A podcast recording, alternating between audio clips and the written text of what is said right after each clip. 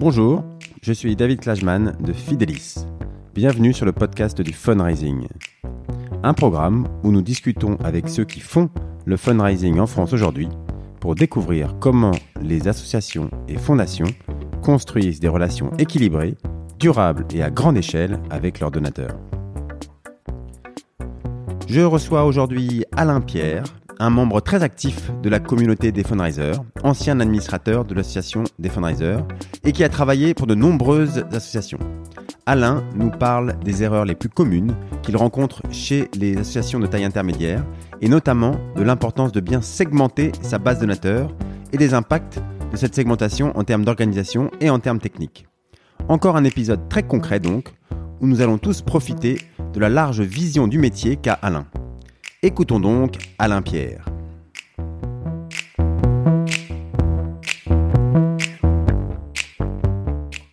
Bonjour Alain, je suis ravi de te recevoir aujourd'hui. Euh, Alain, tu as travaillé pour de nombreuses associations euh, que tu as aidé à, collecter davantage et à collecter mieux. Tu es très actif au sein de la communauté des, des fundraisers, notamment avec l'AFF. Euh, on va parler un peu de tout ça dans quelques minutes, mais avant, euh, j'aimerais que tu commences par nous raconter comment tu es arrivé dans, ce métier du fundraising. Est-ce que c'est un choix affirmé ou dès le départ ou une série de hasards? Ah, Bonjour David. Alors, euh, comme pour beaucoup de gens, je crois que c'est un peu par hasard. Après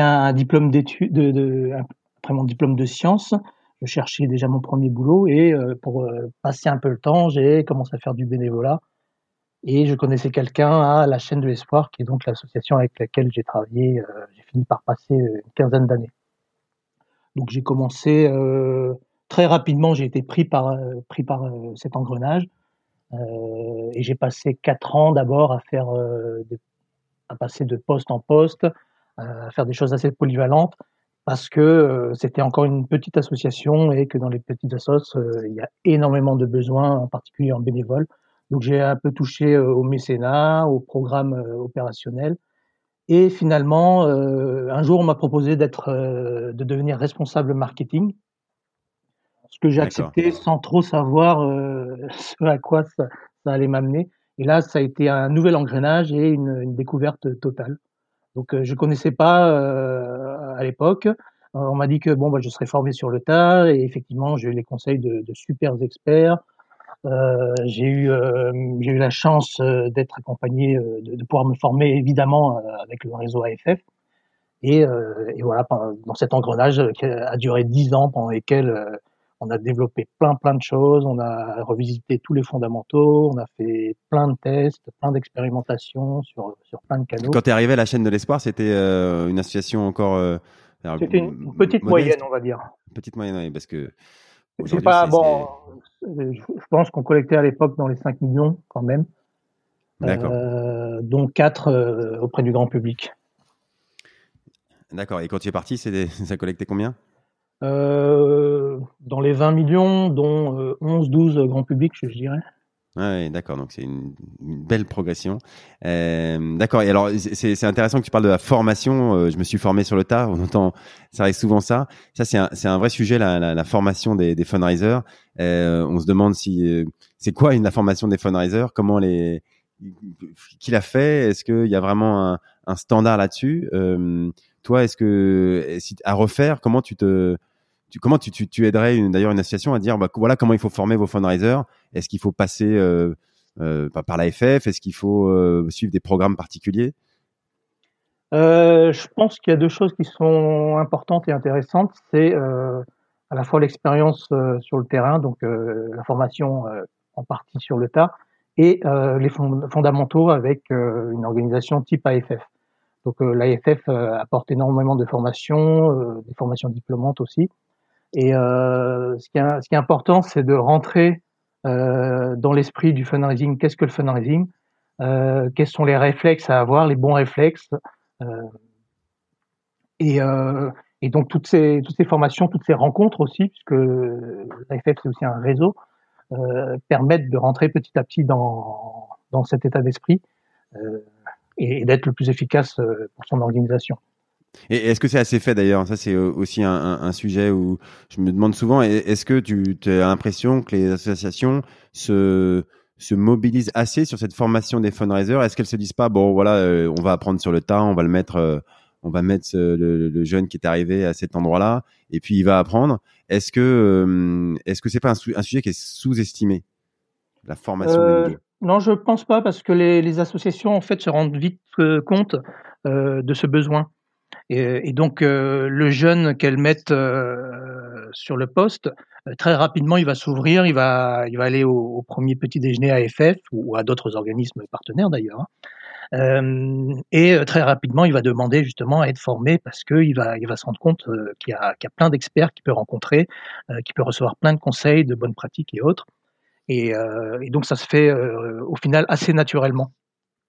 Donc, il y, a une vraie professionnalisation du secteur qui est constatée par les, par les professionnels du secteur, hein, justement, depuis, euh, depuis 10-15 ans, et, euh, et, et, ça s'accélère euh, de plus en plus. D'accord. Bon, moi, j'en vois aussi encore beaucoup des associations qui sont qui sont pas dans ces réseaux-là, euh, par manque de temps, par euh, voilà, c'est toujours pareil. Hein, on fait on fait le quotidien, donc je, je pense qu'on peut le répéter. c'est tout, c'est bien de, de, de, sortir et d'inciter ces équipes à, à, sortir et aller à ces, ces petits déjeuners AFF ou d'autres, hein, mais, mais, mais je pense que ça fait partie du rôle d'un manager de, de, pousser ses équipes à, ne pas rester devant son, son PC ou euh, voilà, aller parler à d'autres professionnels. Je pense que on le répétera jamais assez, mais ça fait partie de l'expérience.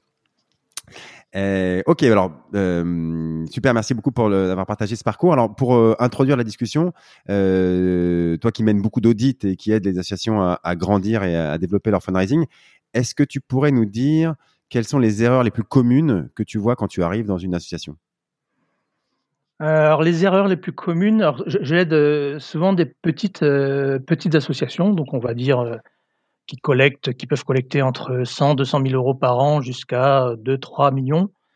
Et donc dans la plupart de ces associations, on, trouve souvent les mêmes erreurs qui tournent souvent autour des outils et des fondamentaux. Donc l'outil le plus commun, euh, c'est par exemple le CRM. Oui.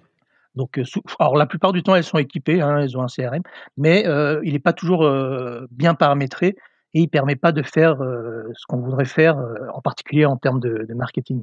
Donc, je pense qu'il faut à minima avoir des, contacts bien structurés, un historique des actions, un historique des dons évidemment, et quelque chose qui permet de faire des requêtes, même simples, hein, pour pouvoir faire au moins une segmentation, même très très simple, avec euh, quelque chose du type euh, donateur actif, inactif, euh, date de dernier, date et montant de dernier don, ce genre de choses. Et certaines associations n'ont même pas ce, cette possibilité, quand bien même elles ont un outil qui permet d'enregistrer leurs contacts. Alors ça, c'est vrai que c'est un, point qu'on a qu'on a, on a déjà, enfin, j'ai déjà mentionné dans un épisode précédent, mais, mais le, l'investissement dans l'outil, euh, il faut pas oublier que c'est, c'est pas que l'outil. Et souvent, on, fait cette erreur-là, c'est qu'on on investit, on se dit bon allez, je, je, je, mets X mille euros dans euh, tel CRM, mais j'ai pas prévu derrière le, la personne qui va faire les extractions, euh, euh, s'assurer que les, données sont bien rentrées, qu'elles sont propres, etc. Et, c'est souvent là que l'investissement pêche, c'est que un outil tout seul, euh, ça, ça, ça, marche pas tout seul ces outils-là. On est bien d'accord. Oui, tout à fait. En fait, le, le, le problème vient pas de l'outil, mais plutôt de un du paramétrage de l'outil et deux de, de, effectivement de la personne qui s'occupe de l'outil. Donc l'outil, il faut lui mettre les, les, les, choses aux bons endroits, les bonnes choses aux bons endroits. Et, euh, et, certaines organisations sont, sont même euh, suréquipées. Hein. Il, y en a qui travaillent avec euh, du, des CRM Microsoft, par exemple, ou, ou autres. Et, euh, et c'est pas pour ça que le, le, le, CRM leur permet de faire des, des, requêtes et des extractions simples. Et ensuite, la deuxième chose, c'est la personne et toutes les procédures qui vont avec. C'est-à-dire que euh, l'investissement dans l'outil, c'est pas seulement financier, c'est aussi en temps au départ, à, bien le paramétrer et à mettre en place toutes les procédures euh, par rapport à l'outil et par rapport à tout ce qui tourne autour des donateurs et des dons. Euh, par exemple, l'enregistrement des nouveaux dons euh, dans l'outil qui doit se faire régulièrement, les extractions pour faire les reçus fiscaux, par exemple. Donc c'est tout un tas de procédures. on peut aussi aller jusqu'au traitement de certains donateurs. Si un gros don arrive euh, qu'est-ce qu'on fait? Est-ce que est-ce qu'il est enregistré comme n'importe quel don? Ou est-ce qu'il y a une alerte qui permet euh, à quelqu'un de, de, dire ah tiens j'ai reçu 1000 euros, 5000 euros Donc, mon premier réflexe, c'est peut-être d'essayer d'appeler à la personne pour la remercier. Donc, c'est tout ce, genre de choses, c'est du paramétrage, de, la procédure, des, listes de choses à faire. Voilà. D'accord. Donc, en fait, tu, quand tu, arrives dans la sauce, tu fais un audit de, de, bah, de l'outil qui existe, euh, de, et des procédures qui, qui sont autour de cet outil-là, euh, des gens qui sont censés appliquer les procédures, et tu, tu repères les, les endroits où qui vont pas, quoi, qui, où il y a des failles, et, et ensuite tu fais des préconisations pour, euh, pour, pour combler ces, ces failles. C'est bien ça? Oui, tout à fait. Donc très souvent aussi, on part, on, on, part du, du plan d'action. Donc, et le plan d'action nous fait euh, comprendre que, qu'en fait, euh, c'est l'outil qui, pose problème parce que l'outil ne permet pas de faire les bonnes requêtes, donc le plan d'action euh, lui-même est, limité. par exemple, si on ne peut pas distinguer les donateurs actifs des, très anciens donateurs, et certaines associations écrivent encore sans distinction à des donateurs sur, sur, sur 5 ans, par exemple, des 0,60. Euh, on se rend compte que le problème vient de, l'outil. Donc, euh, on regarde le plan d'action, on se rend compte que euh, peut-être aussi qu'ils écrivent pas assez fréquemment à leurs donateurs. certaines organisations sont, à un voire deux mailings par an, par exemple.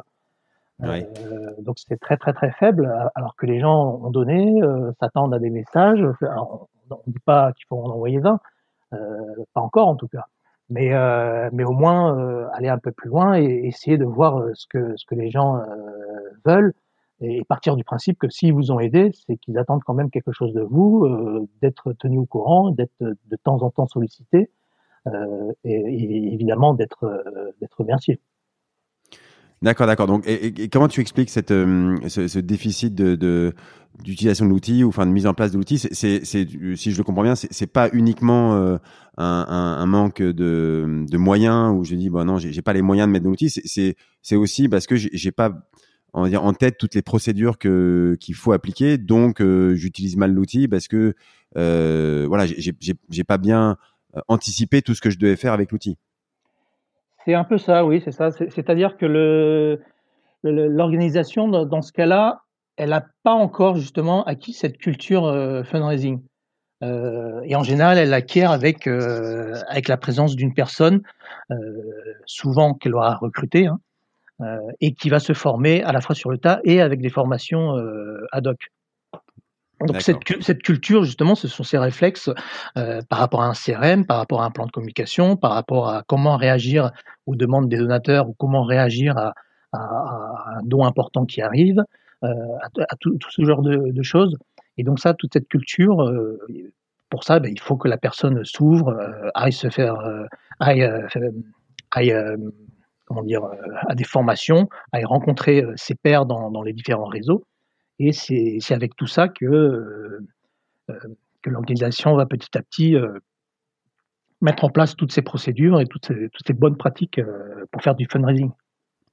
D'accord, d'accord. Et, euh, euh, après sur l'investissement sur l'outil lui-même, euh, on sait que c'est souvent des investissements non négligeables pour les assos. Euh, euh, est-ce que tu penses qu'on on, peut en parler à ces à ces donateurs? C'est-à-dire que est-ce que aujourd'hui, moi je sais qu'on a toujours peur parce qu'on regarde toujours ce fameux taux là de de part investie euh, dans les programmes. Donc, il faut être dans ces 80%. Voilà, si on descend à 70, on se dit voilà, mais je ne saurais pas expliquer ça à, mes donateurs et je vais avoir des problèmes et, et euh, je vais me faire épingler par, par je ne sais je ne sais qui. Donc, euh, alors moi j'ai toujours eu le sentiment que en fait les, donateurs c'est quand même des vrais gens.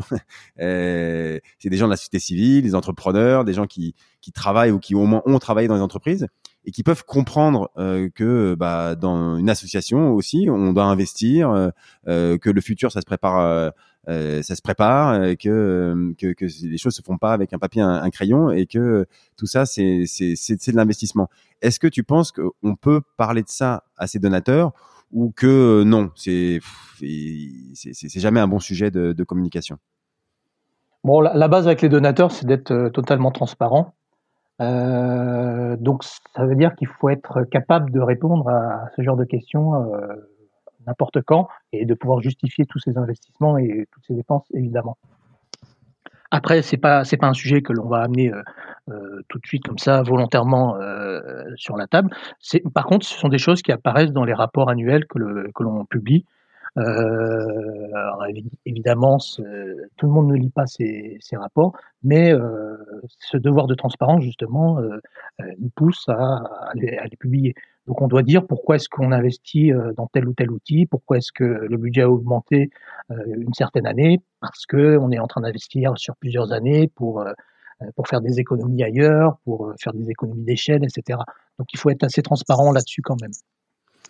D'accord, il faut être transparent. Il faut pas que ce soit ton message principal de collecte. Euh, Exactement. Parce que ça, ça fonctionne pas. Euh, donc oui, d'ailleurs, on, on, on, en parlait euh, dans, avec avec Christophe Doulers de, de KTO, un, un, autre épisode que je vous engage à, à écouter où effectivement il disait que lui quand il communiquait sur la régie qui est pour lui un, un, un gros poste d'investissement qui est la, la régie qui produit les émissions bah, il avait il avait essayé de faire ses, une communication fundraising sur ces messages là pour dire dire qu'il devait changer sa régie et que ça avait été un, un gros échec que les gens n'avaient pas compris ça alors que pour lui c'était juste central mais mais voilà, les gens, pour eux, c'était pas au cœur de, de la, la, mission de KTO. Donc, il faut, faut toujours euh, être vigilant, effectivement, sur, euh, sur cette communication. Mais, oui, euh, les gens s'intéressent surtout à, à, la cause et à ce qu'on fait de, ce qu'on fait de l'argent sur le terrain. Donc, après, on doit pouvoir justifier de, l'argent qui va pas sur le terrain, effectivement, pour les, frais et autres. Mais euh, les gens rentrent pas dans, pas tous dans, en tout cas, dans le détail technique d'un budget. Par contre, il faut que, ce soit clair, que ce soit euh, disponible pour que les gens qui veulent vérifier puissent aller vérifier. Ouais, ouais, d'accord. Euh, et, c'est euh, ce fameux 80% de qui vont dans les frais de, de, de développement d'association, enfin sur le terrain. Est-ce que pour toi c'est quelque chose pareil de sacro-saint ou, ou on peut euh, on, peut expliquer des variations par rapport à ça? Non, on peut complètement expliquer les variations. D'abord, pourquoi 80%, pourquoi pas 90%, pourquoi pas 95% euh, pourquoi pas 70. Euh, donc là, euh, je ne sais pas qui exactement a un jour fixé euh, des ratios raisonnables et d'autres pas raisonnables. Euh, tout dépend de l'association, tout dépend de son niveau de, de développement d'un point de vue marketing et du coup rentabilité, tout dépend de sa notoriété, tout dépend de ce qu'on met dans ces 80%. Donc les chiffres, on peut faire, leur faire dire tout et n'importe quoi aussi. Hein. Ouais. On peut rentrer beaucoup de choses dans, dans ces, ces 80%. Et euh, le fait de comparer euh, ces, ces, ces, ratios entre associations, euh, implicitement, on dit aussi qu'une association est plus efficace qu'une autre. Alors, alors qu'en réalité, on ne tient pas compte de la difficulté, de la cause de, de, chacune des spécificités de chaque association, qui fait que justement les rendements ne sont pas les mêmes. Donc ouais. il faut, faut pouvoir l'expliquer aux donateurs c'est pas facile parce que effectivement les donateurs vont, vont se faire référer aux, tests qu'ils qui voient dans certains magazines et, vont voir ah bah tiens euh, eux ils ont baissé euh, ils sont passés de, de 70% à 80% euh, donc ils, ils, ont baissé leurs dépenses donc c'est bien mais en fait ils savent pas ce qui s'est passé réellement dans l'association. Peut-être que quand elle, quand elle était à 70%, c'était une période de gros investissements sur des outils justement ou justement, par exemple, sur des campagnes de prélèvement pour euh, acquérir des nouveaux donateurs en prélèvement automatique, euh, qui sont rentables, mais pas à court terme, et donc qui, qui, ont fait que euh, le ratio a baissé euh, ponctuellement à ce moment-là. Alors oui, l'impact, les, questions qu'on qu peut avoir dans les médias, ou est-ce qu'on n'est pas, est-ce que les associations sont pas un peu trop euh, euh, anxieuses justement des, répercussions médiatiques? Par exemple, je pense à, l'article de, Capital qui, euh, sort tous les, mois de décembre, il me semble.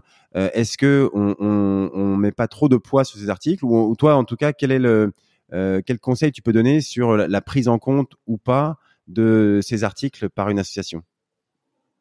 Ces, articles sont intéressants parce qu'ils permettent d'avoir quand même, euh, malgré tout, quelle que soit la, la méthodologie, euh, un petit comparatif euh, avec, euh, avec les autres associations.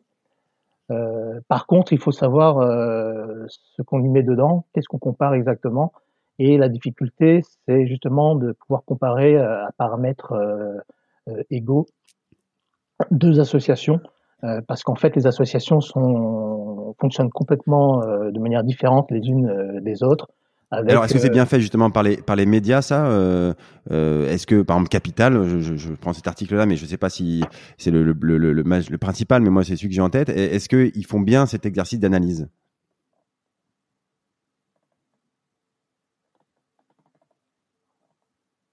J'ai pas entendu ah. la fin de ta question. Juste... Alors, euh, euh, justement euh, Capital par exemple que, j'ai en tête. Est-ce que eux euh, ils font bien cet exercice d'après toi Est-ce qu'ils font bien cet exercice d'analyse et de remise dans le contexte qu'une association n'est pas forcément comparable à une autre? Est-ce que tu penses que le travail des, journalistes là-dessus est bien fait? Alors, je crois qu'ils sont beaucoup améliorés ces dernières années puisqu'ils ne prennent pas simplement en, compte le ratio de collecte, mais euh, d'autres choses. Alors c'est pas complètement détaillé dans leur article, euh, mais je pense que qu'ils vont plutôt dans, dans, le bon sens. Mais euh, ce qui est encore plus intéressant, c'est euh, ce sont les publications de dons en confiance, l'organisme de, de, certification, qui explique un peu ce qui se passe, comment fonctionne comment fonctionne la structure de dépenses et de, recettes d'une organisation et les limites euh, que l'on peut avoir à essayer de comparer les, associations. Parce que les associations sont, quelque chose de, très particulier, avec un fonctionnement qui est euh, en partie, voire en très grande partie euh, bénévole, avec des causes qui ont des impacts complètement différents en fonction du, du secteur, avec des niveaux de, de, développement, de maturité en termes de, de, de programmes, de communication, de, de marketing complètement différents. Euh, et donc, ça reste très, très, très, très difficile à, à comparer. D'accord. Et, est-ce que tu penses que ça a un impact Est-ce que tu as vu euh, dans tes expériences précédentes que ça avait un impact sur les donateurs que ça générait euh, beaucoup d'appels, par exemple, suite à un, article comme ci, comme ça, ou, euh, non, l'impact était en fait euh, plutôt limité et que des fois on se faisait euh, un peu peur pour rien? Alors, on, a souvent quelques appels, mais finalement pas tant que ça. On essaie de rassurer les gens, de leur expliquer tout simplement pourquoi est-ce que on dépense autant. Euh, mais euh, finalement, il n'y a, a, pas tant de, de, de, de, plaintes que ça. En fait, il faut, leur, il faut être complètement transparent euh, et leur expliquer tout simplement. D'accord. Mais ça reste finalement donc... assez, assez ponctuel. Euh, je pense que les gens euh, ont, ont, beaucoup, beaucoup d'informations qui leur arrivent euh, euh, de toutes sortes de la part des, médias sur, sur les réseaux sociaux aujourd'hui. Donc, ils n'ont pas tellement le temps de, de s'attarder avec ce genre de choses. Et, donc, euh, finalement, euh, l'impact reste, euh, faible euh, de, ce genre de communication. D'accord, donc voilà, pour, pour euh, synthétiser, on, ce que je disais tout à l'heure, où je me demandais si, euh, justement, des fois, certains investissements pouvaient être retardés ou limités par peur de la communication que pouvait, euh, qu'on pouvait avoir derrière et qu'on nous reproche de faire trop d'investissements par rapport au fameux camembert, etc. je retiens que c'est souvent, souvent une, une, peur irraisonnée et que, en fait, derrière, c'est pas quelque chose qui nous sera reproché. Et, même s'il il y a un média, un journaliste qui, repère ça, de toute façon, euh, c'est pas, ça, ça sera pas monté en épingle. Et il faut pas que ça, gêne l'investissement et que ça empêche de développer et de préparer l'avenir. Ce qui compte, c'est pourquoi est-ce qu'on investit? Euh, on investit pour sa cause, pour, euh, la développer, euh, pour développer les programmes, pour, euh, mieux, faire connaître la cause, euh, pour essayer de mieux collecter. Et euh, ce qui est important, c'est d'agir au, meilleur de l'intérêt de, de, son, organisation. Ouais, on est d'accord. Euh, ok, alors très bien. Il y a un autre sujet que j'aurais bien voulu euh, voir avec toi parce que je sais que euh, tu es un, adepte des, choses très concrètes euh, et que euh, voilà, tu, fais toujours attention à ce que l'association voit des résultats court terme, euh, qui est quelque chose qui résulte de chacune des actions. Est-ce que tu peux nous en dire un peu plus sur comment tu, tu euh, quel conseil tu donnes pour manière remettre un peu le, court terme euh, au, centre de la, de la réflexion sur certains sujets? Notamment dans la collecte. Hein, je pense à la collecte, c'est-à-dire euh, quand je fais une action, que j'ai, comment je, je, fais attention, est-ce que je mesure les, les actions concrètes, voilà, les retombées concrètes de l'action de fundraising dans un horizon court? Alors c'est quoi un horizon court? Voilà, qu'est-ce que tu conseilles là-dessus? Alors ce qui est important déjà pour pour toute action, euh, c'est de se fixer un objectif euh, mesurable et c'est surtout de mesurer. Donc ce qu'on oublie souvent, c'est justement de mesurer. Et donc euh, on, se rend vite compte de ce qui est rentable ou pas rentable. Et ce qu'il faut qu'on ait toujours à l'esprit, c'est que l'argent qu'on dépense, c'est l'argent des donateurs. Donc on n'a pas le droit de, le gaspiller justement. Et ce qu'on en fait, on doit vraiment essayer de, le rentabiliser un maximum. Et euh, les besoins, ils sont pour une association sont euh, déjà de faire entrer de l'argent tout de suite, puisqu'il faut d'abord qu'elle arrive à faire continuer à, faire vivre ses, programmes. Euh, il faut qu'elle survive au jour le jour. Et, euh, et, donc elle a besoin d'argent immédiatement. Et donc ça, les, services marketing, le, en général, le voient très bien, puisque la, pression qu'on leur met, c'est euh, bah, est-ce que l'argent rentre, euh, tout simplement. D'accord. Est-ce que tu vois, as, des exemples en tête de, fois où les, actions étaient peut-être pas assez mesurées, un peu trop sur le long terme? Est-ce que tu, aurais en tête des choses que voilà, tu essaies de corriger quand tu, que tu regardes, quand tu arrives sur une association qui, qui, qui a peut-être pas tout ça en tête? Souvent, on, voit des campagnes de, de communication, des belles campagnes de communication et quand on discute avec les, les responsables euh, en association, bah, ils sont étonnés que, est, que la campagne n'a pas rapporté d'argent, par exemple. Euh, ah donc, la, donc la campagne a, coûté d'argent, quelquefois euh, pas beaucoup d'ailleurs, hein, puisqu'ils arrivent à avoir du pro bono. Euh, mais il y a toujours un coût, euh, en au moins en ressources humaines. il y a toujours des choses à imprimer, ce genre de choses. Mais elle peut avoir une certaine visibilité, elle peut avoir, elle peut se faire remarquer dans les médias. Euh, par les professionnels du métier, elle peut être primée, mais parfois euh, elle rapporte pas beaucoup, tout simplement, euh, parce que euh, ils n'ont pas mis les ingrédients pour euh, pour collecter de l'argent. Donc ils ont oublié l'appel à dons, tout simplement, ou, ou il, est trop, il est trop édulcoré, ils sont trop éloignés de euh, de leur de leur message de, de, de demande de soutien.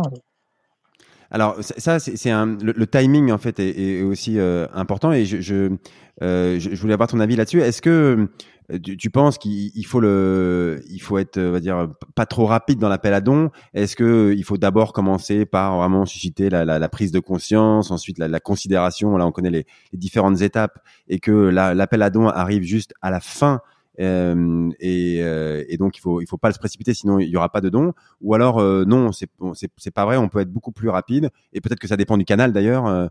Quel est ton qu'est-ce que tu, qu'est-ce que tu peux nous dire là-dessus? Ça, dépend effectivement du, canal et du parcours que l'on a imaginé auparavant par rapport à la cible à laquelle on communique. Ça dépend aussi du, contexte et du moment de l'année. Là on aborde la fin de l'année donc c'est un moment un peu plus propice euh, aux appels à dons euh, un peu plus directs euh, plutôt que de passer par, par d'autres étapes. Et donc, ce qui est important surtout, c'est le, le parcours, c'est par où passe la personne qui, qui, tombe sur une pub, que ce soit un affichage dans la rue, sur Internet, à la télé, par où est-ce qu'elle passe? Est-ce qu'elle passe par le site Internet est-ce qu'elle euh, est-ce qu'elle a vu euh, une publication euh, dans une revue avec avec un coupon à renvoyer Voilà. Et donc tout ça va faire qu'on va pouvoir proposer un appel à dons plus ou moins rapide en fonction de l'étape à laquelle la personne se trouve.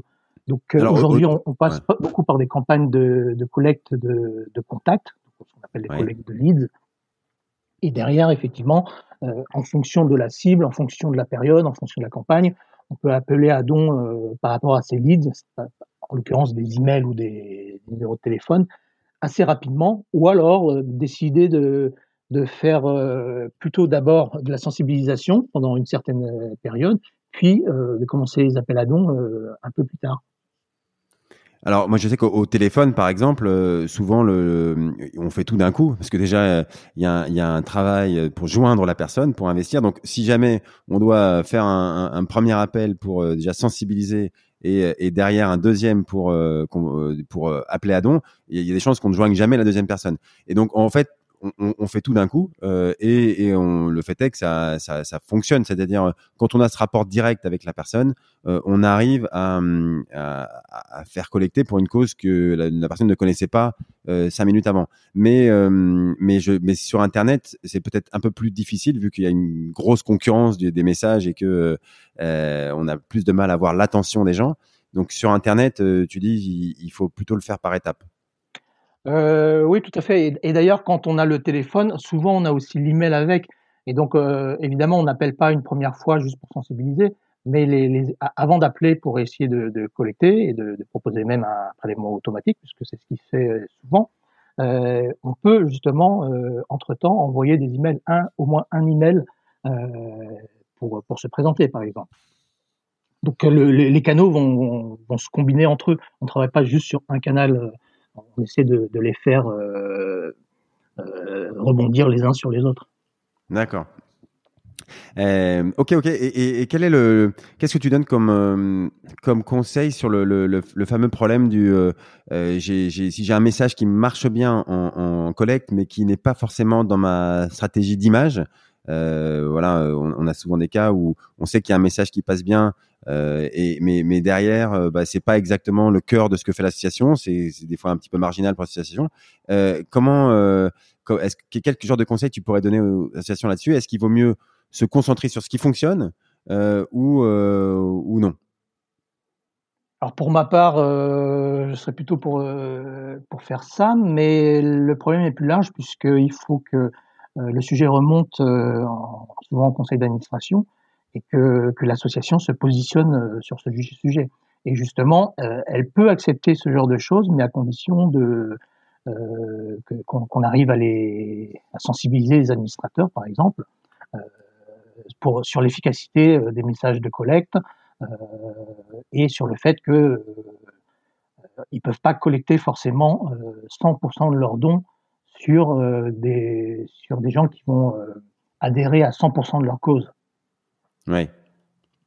Ouais, donc euh, donc il faut, c'est un compromis qu'il faut essayer de trouver euh, euh, entre euh, voilà ce qui fonctionne et et, et ce qui euh, voilà ce qui ce qui ce que le conseil d'administration ce sur quoi ils veulent ils veulent communiquer.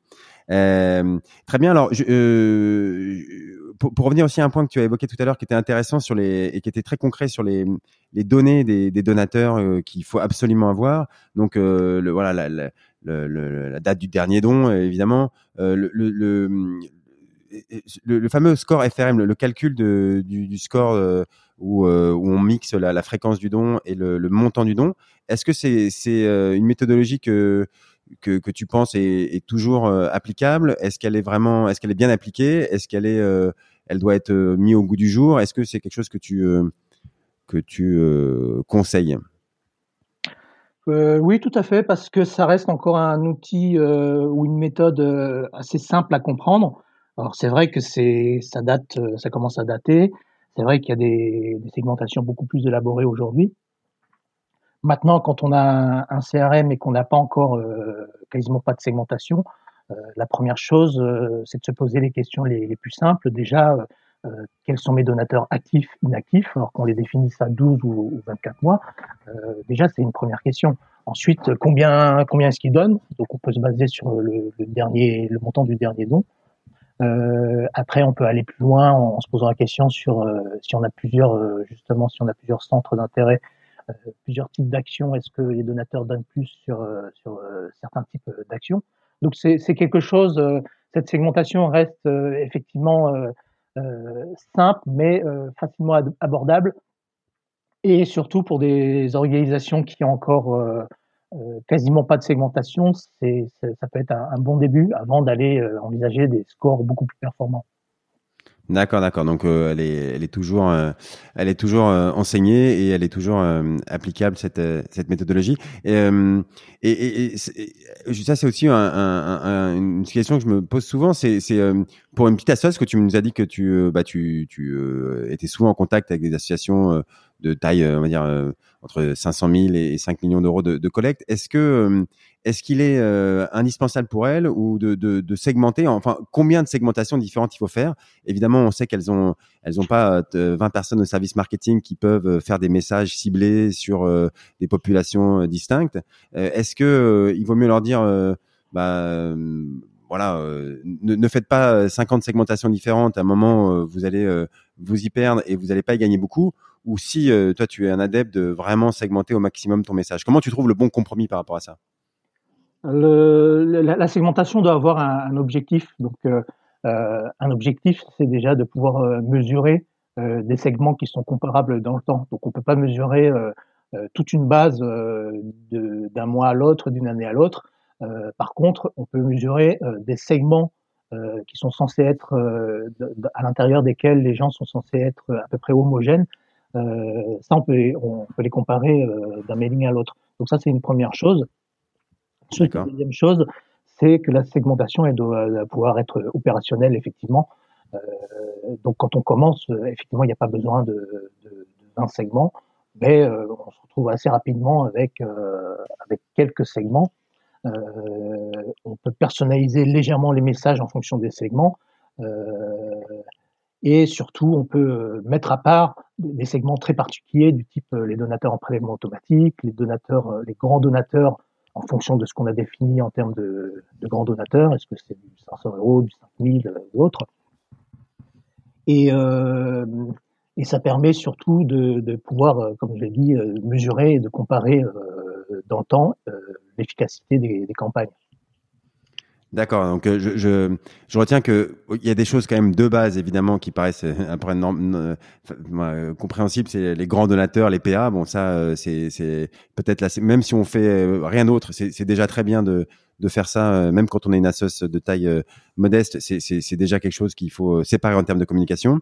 et ensuite, bien retenir que la segmentation ne ne ne, sert à quelque chose que si elle est mesurable et, et qu'on peut la garder dans le temps quoi. Si on fait une segmentation et puis on sait que dans six mois elle est obsolète parce que X euh, il se passe il va se passer ci ou ça, c'est pas la peine de commencer une segmentation. Euh, oui, tout à fait. Euh, la, la, segmentation vraiment de base, on, on, peut même aller et surtout à distinguer les actifs et les inactifs déjà, puisque les actifs sont les donateurs qui ont qui ont plutôt tendance à donner quand on les sollicite, les inactifs oui. ont plutôt tendance à sont ceux qui sont qui ont basculé ou qui sont en train de basculer euh, dans un comportement où ils vont beaucoup beaucoup moins donner euh, statistiquement quand on va les solliciter. Donc ça aussi c'est une segmentation euh, hyper basique mais hyper importante. Et une autre segmentation qui est, qui est capitale, c'est les, les, donateurs qui n'ont jamais consolidé, c'est-à-dire qui ont donné qu'un seul don, qui n'ont jamais fait de, de deuxième don. Donc ceux-là aussi sont des donateurs plus fragiles. Donc on peut pas les mélanger avec des donateurs actifs qui donnent régulièrement plusieurs fois dans l'année depuis plusieurs années. Oui, bien sûr. D'accord. Statistiquement, on ne peut pas comparer euh, euh, un bloc euh, de donateurs où, y a, où tout ça est mélangé et, et tirer de conclusions parce que euh, à l'intérieur, les, gens vont, vont bouger d'un segment à l'autre, même si on n'a pas défini ces segments, mais ils, vont, ils, vont, changer. Et donc, les résultats peuvent être très différents. alors que si on, on garde un, un, segment constant, par exemple des, des donateurs actifs multidonateurs, on va pouvoir voir que euh, est-ce que leur résultat est stable dans le temps, est-ce qu'on arrive à l'améliorer. Euh, et c'est important justement pour, pour faire les tests, parce que les tests, on peut les faire que sur des, des, segments homogènes, ou en tout cas avec des critères, euh, avec les, mêmes critères de, segmentation. Et, euh, les tests d'optimisation euh, de mailing, de, de messages téléphone, etc. Euh, on peut le faire que si on a des, segments homogènes euh, qu'on puisse couper en deux, par exemple. Ouais. D'accord, d'accord. Bah c'est, écoute, c'est, très intéressant. C'est, très concret. Moi, j'aime bien quand on, arrive à, la fin à, quelque chose d'opérationnel, de concret. Là, on a bien défini euh, les des, premiers segments. Euh, encore une fois, euh, peut-être que certains d'entre vous, enfin qui écoutent, ont, l'habitude de, tout ça, mais, mais beaucoup euh, n'ont sont, voilà n'ont jamais mis en place ces, types de méthodes, ont parfois les outils, mais mais ne, ne les ont jamais paramétrés pour pour faire ça. Donc là, je pense que c'est on, est très concret. On a défini les, les segments de base et et, et, voilà. C'est comme tu dis, ça sert à rien de sortir des chiffres. Enfin, ça sert à rien c'est beaucoup moins utile de sortir un chiffre quand on tout est mélangé ensemble parce que euh, on n'aura pas vraiment, euh, on saura pas quoi en faire à la fin. On n'aura pas de conclusion très euh, très forte. Plus on plus on segmente, plus à la fin on peut avoir des conclusions fiables et, tirer les actions derrière. Ok, super. Alors, je, on, va, on arrive au, bout du, temps qu'on s'était fixé. avant de, de se quitter, Alain, j'aimerais que tu me dises comment tu, tu progresses dans le métier du fundraiser. Euh, aujourd'hui. Est-ce comment tu, quelles sont tes sources d'inspiration? Ah, Mes sources d'inspiration, euh, ce sont beaucoup les pairs. Hein. Euh, moi, je suis vraiment très très reconnaissant à, l'AFF, donc l'Association française des fundraisers, à laquelle j'ai adhéré dès les débuts, dès mes débuts. Et, là, on, rencontre énormément de personnes, énormément d'experts. et c'est super super intéressant. Les formations sont intéressantes. Et euh, vraiment, pour progresser, il faut vraiment rentrer dans, dans, ce genre de réseau, être très très ouvert, être très, très à l'écoute, euh, être curieux aussi de tout ce qui se passe euh, dans, dans le secteur, euh, en France et surtout euh, ailleurs aussi, aux États-Unis, en Angleterre. être curieux sur, sur ce qui se passe aussi sur les, dans les autres secteurs, le, secteur marchand. tout ce qui se passe, toute la révolution digitale depuis, depuis quelques années, tout ce qui passe peut, tout, tout, ce qui se passe peut inspirer, euh, euh peut donner des idées pour euh, pour le fundraising. Euh, là, on est en pleine pleine campagne des élections américaines. on voit le niveau de segmentation, par exemple, sur sur les, les États où ils sont capables de dire que de projeter que tel candidat va avoir plus de voix dans, dans tel, de, tel coin euh, de l'État. Donc c'est assez impressionnant avec euh, après ce qui a été fait avec les campagnes Obama puis Trump. Euh, Aujourd'hui, on voit quand même que ce genre de choses euh, peut, peut, peut, aller très très loin, et c'est des choses pour lesquelles on peut s'inspirer pour euh, pour le fundraising. Et on le voit d'ailleurs avec depuis quelques années le développement des campagnes, tout ce qui est campagne digitale avec collecte de leads, avec des combinaisons avec du télémarketing, euh, avec du Facebook Ads qui, est, qui pousse le ciblage, euh, qui peut pousser le ciblage assez loin. Donc on voit que les, les associations s'emparent de, de ces, ces, nouvelles techniques aussi et que ça peut, ça peut très bien marcher. D'accord, d'accord. Oui, non, c'est sûr que c'est inspirant. Bon, les campagnes américaines, c'est bien. Ils, ils prévoient peut-être dans le détail, mais euh, là, on est trois jours après, on sait toujours pas qui est président. Mais bon, ça, c'est un autre sujet. On ne sait pas, mais ils, ils, arrivent à faire des projections. Euh, euh, ville par ville sur les, les tendances de dépouillement euh, qui vont arriver. C'est ça qui est intéressant. Ouais, ouais, non, non, c'est sûr. Euh, et donc oui, bah, le, pour le, le, point de l'AFF et, et on, on, je le redis encore une fois, oui, allez à l'AFF. Euh, je le redis aussi, à inciter vos équipes euh, à aller à l'AFF, inciter vos patrons à aller à l'AFF aussi, parce que des fois eux, peut-être, voilà, il faut, il faut, il faut en parler autour de soi, et, et c'est sûr qu'on a beaucoup à y gagner.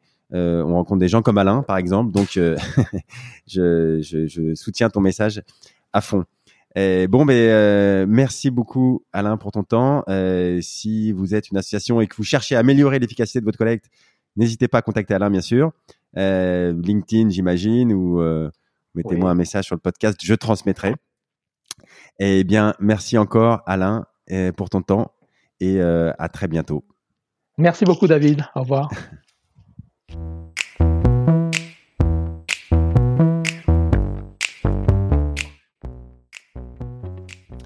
Bravo, vous avez écouté cet épisode du podcast du fundraising jusqu'au bout. Merci de le partager avec deux amis autour de vous, d'inscrire de force tous vos collègues sur leur smartphone et de mettre une note 5 étoiles avec un gentil commentaire pour aider à faire connaître ce podcast.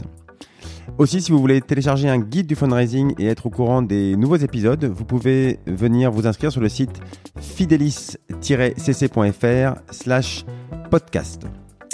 Je suis David Klajman et je vous dis à très bientôt pour un nouvel épisode.